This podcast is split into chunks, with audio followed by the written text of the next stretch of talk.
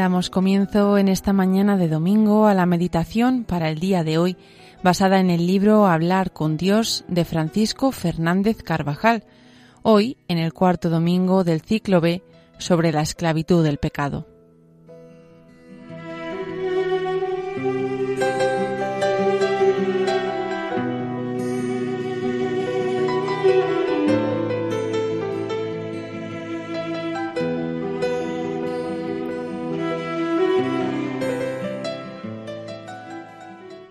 Evangelio de la Misa de este domingo nos habla de la curación de un endemoniado, la victoria sobre el espíritu inmundo, eso significa Belial o Belcebú, nombre que se asigna en la escritura al demonio, es una señal más de la llegada del Mesías, que viene a liberar a los hombres de su más temible esclavitud, la del demonio y el pecado.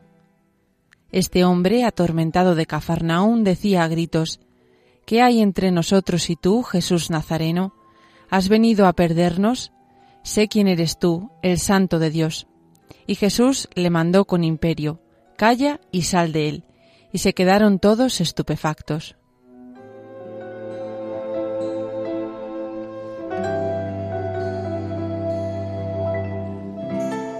No se excluye, enseña Juan Pablo II, que en ciertos casos el espíritu maligno llegue incluso a ejercitar su influjo no sólo sobre las cosas materiales, sino también sobre el cuerpo del hombre, por lo que se habla de posesiones diabólicas.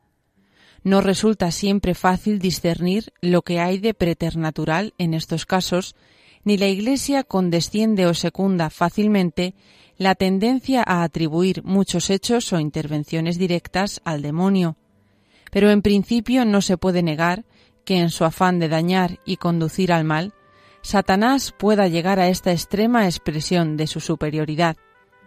La posesión diabólica aparece en el Evangelio acompañada ordinariamente de manifestaciones patológicas, epilepsia, mudez, sordera. Los posesos pierden frecuentemente el dominio sobre sí mismos, sobre sus gestos y palabras en ocasiones son instrumentos del demonio. Por eso, estos milagros que realiza el Señor manifiestan la llegada del reino de Dios y la expulsión del diablo fuera de los dominios del reino. Ahora el príncipe de este mundo va a ser arrojado fuera.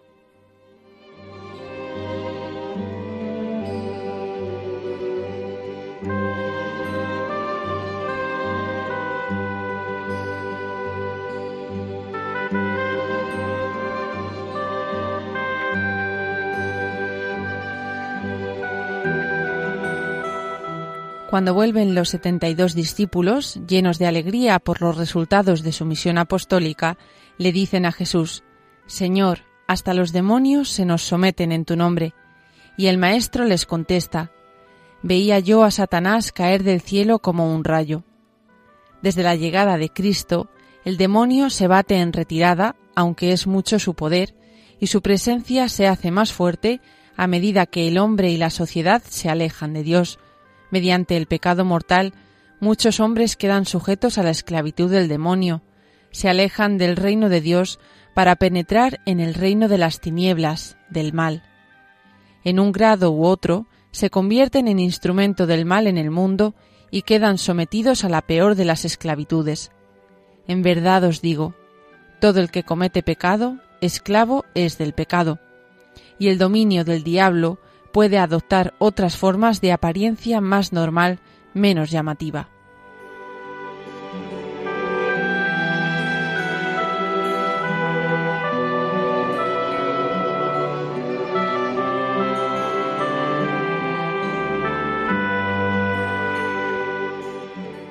Debemos permanecer vigilantes para discernir y rechazar las insidias del tentador, que no se concede pausa en su afán de dañarnos, ya que tras el pecado original hemos quedado sujetos a las pasiones y expuestos al asalto de la concupiscencia y del demonio, fuimos vendidos como esclavos al pecado. Toda la vida humana, individual y colectiva, se presenta como lucha, lucha dramática entre el bien y el mal, entre la luz y las tinieblas. Es más, el hombre se siente incapaz de someter con eficacia por sí solo los ataques del mal, hasta el punto de sentirse como arrojado entre cadenas. Por eso, hemos de dar todo su sentido a la última de las peticiones que Cristo nos enseñó en el Padre nuestro, líbranos del mal, manteniendo a raya la concupiscencia y combatiendo, con la ayuda de Dios, la influencia del demonio siempre al acecho que inclina al pecado.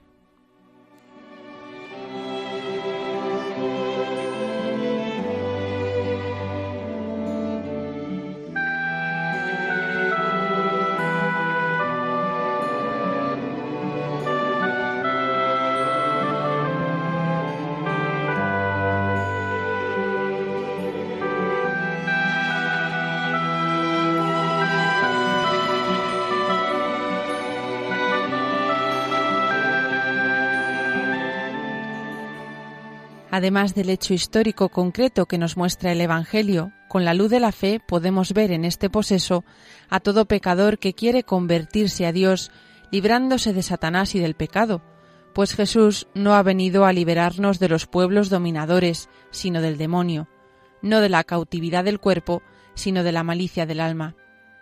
Líbranos, oh Señor, del mal, del maligno. No nos dejes caer en la tentación haz por tu infinita misericordia que no cedamos ante la infidelidad a la cual nos seduce aquel que ha sido infiel desde el comienzo.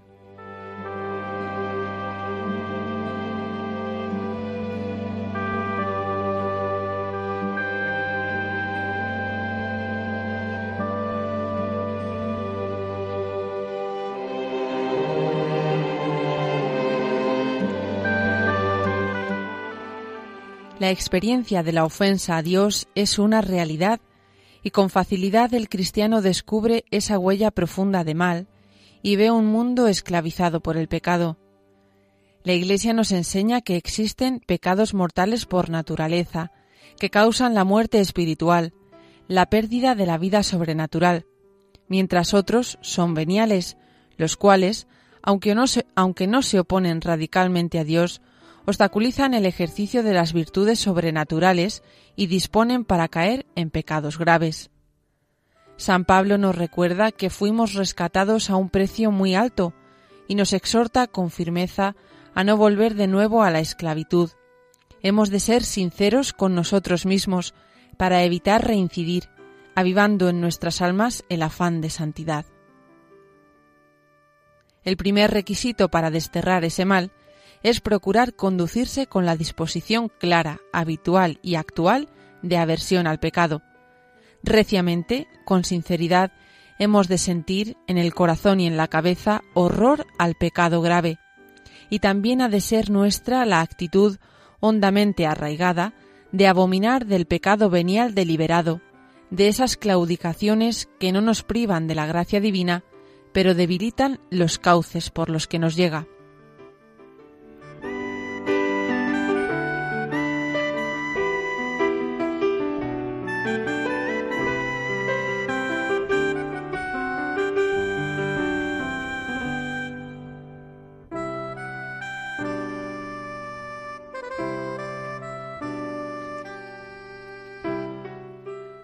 El pecado mortal es la peor desgracia que le puede suceder a un cristiano. Cuando éste se mueve por el amor, todo sirve a la gloria de Dios y para servicio de sus hermanos los hombres, y las mismas realidades terrenas son santificadas, el hogar, la profesión, el deporte, la política.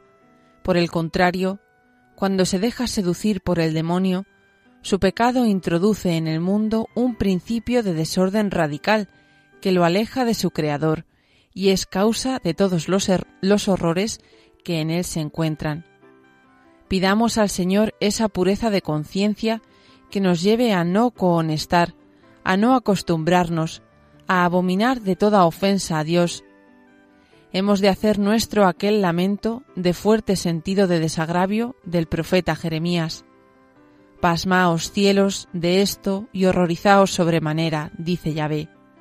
Un doble crimen ha cometido mi pueblo, dejarme a mí, fuente de agua viva, para excavarse cisternas agrietadas, incapaces de retener el agua. Aquí reside la maldad del pecado, en que los hombres, habiendo conocido a Dios, no lo glorificaron como a Dios, sino que se envanecieron con sus razonamientos, y quedó su insensato corazón lleno de tinieblas, dando culto y sirviendo a las criaturas en lugar de adorar al Creador.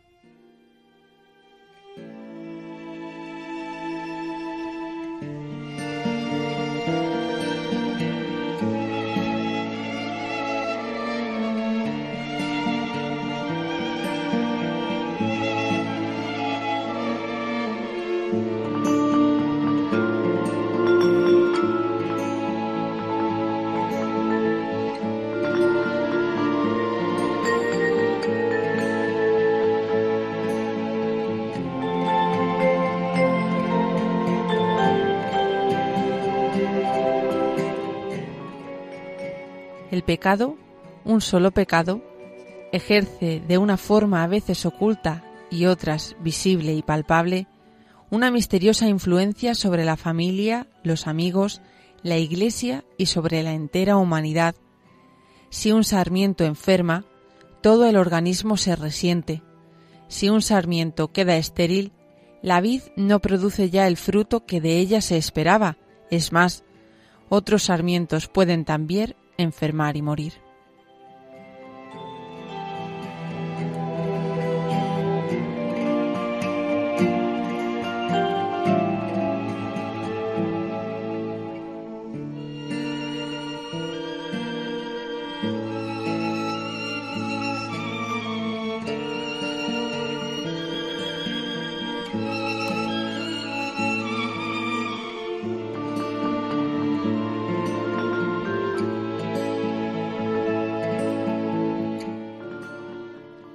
Renovemos hoy el firme propósito de alejarnos de todo aquello, espectáculos, lecturas inconvenientes, ambientes donde desentona la presencia de un hombre, de una mujer que sigue a Cristo, que pueda ser ocasión de ofender a Dios.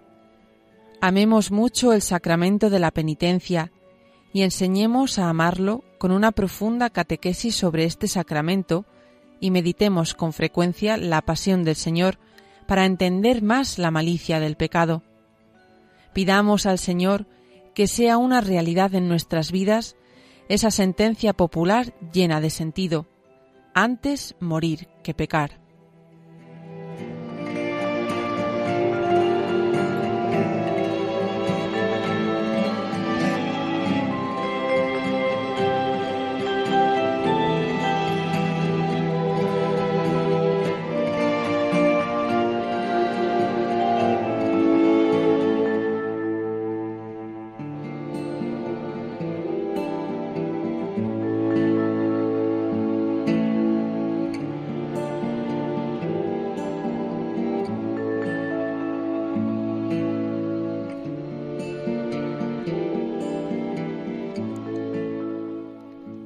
Si nos percatamos, nunca penetraremos bastante en la realidad del misterio niquinitatis que es el pecado, de la malicia de la ofensa a Dios, nunca plantearemos la lucha en la frontera de lo grave y lo leve, pues el pecado mayor está en despreciar la pelea de esas escaramuzas que calan poco a poco en el alma hasta volverla blanda, quebradiza e indiferente, insensible a las voces de Dios. Los pecados veniales realizan este funesto efecto en las almas que no luchan con firmeza para evitarlos y constituyen un excelente aliado del demonio empeñado en dañar. Sin matar la vida de la gracia, la debilitan, hacen más difícil el ejercicio de las virtudes, y apenas se oyen las insinuaciones del Espíritu Santo, y si no se reacciona con energía, disponen para faltas y pecados graves.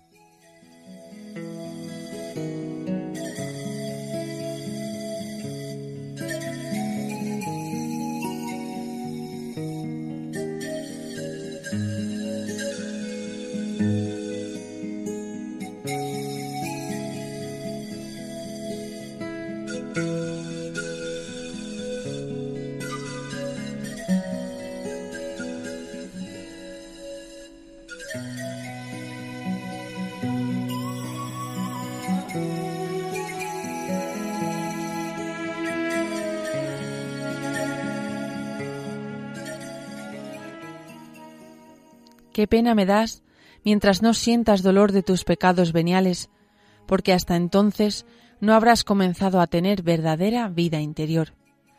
Pidamos al Señor su luz, su amor, su fuego que nos purifique, para no empequeñecer nunca la grandeza de nuestra vocación, para no quedar atrapados en la mediocridad espiritual a la que lleva la lucha lánguida, floja ante las faltas veniales.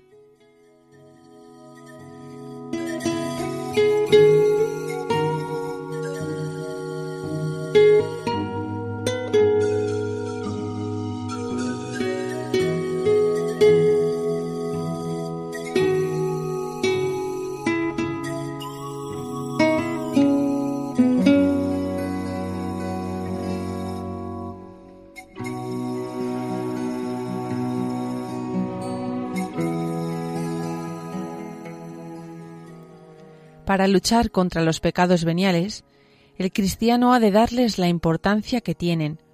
Son los causantes de la mediocridad espiritual, de la tibieza, y los que hacen realmente dificultoso el camino de la vida interior. Los santos han recomendado siempre la confesión frecuente, sincera y contrita como medio eficaz contra estas faltas y pecados y camino seguro para ir adelante ten siempre verdadero dolor de los pecados que confiesas, por leves que sean, aconsejaba San Francisco de Sales, y haz firme propósito de la enmienda para en adelante. Muchos hay que pierden grandes bienes y mucho aprovechamiento espiritual, porque confesándose de los pecados veniales como por costumbre y cumplimiento, sin pensar enmendarse, permanecen toda la vida cargados de ellos.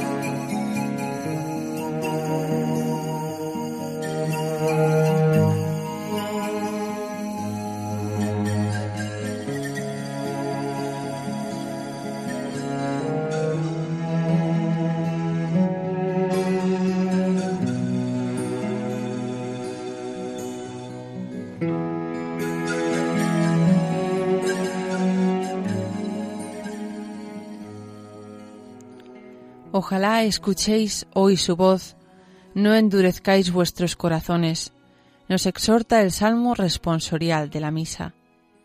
Pidamos al Espíritu Santo que nos ayude a tener un corazón cada vez más limpio y más fuerte, capaz de rechazar todo lazo que oprima y de abrirse a Dios como Él espera de cada cristiano.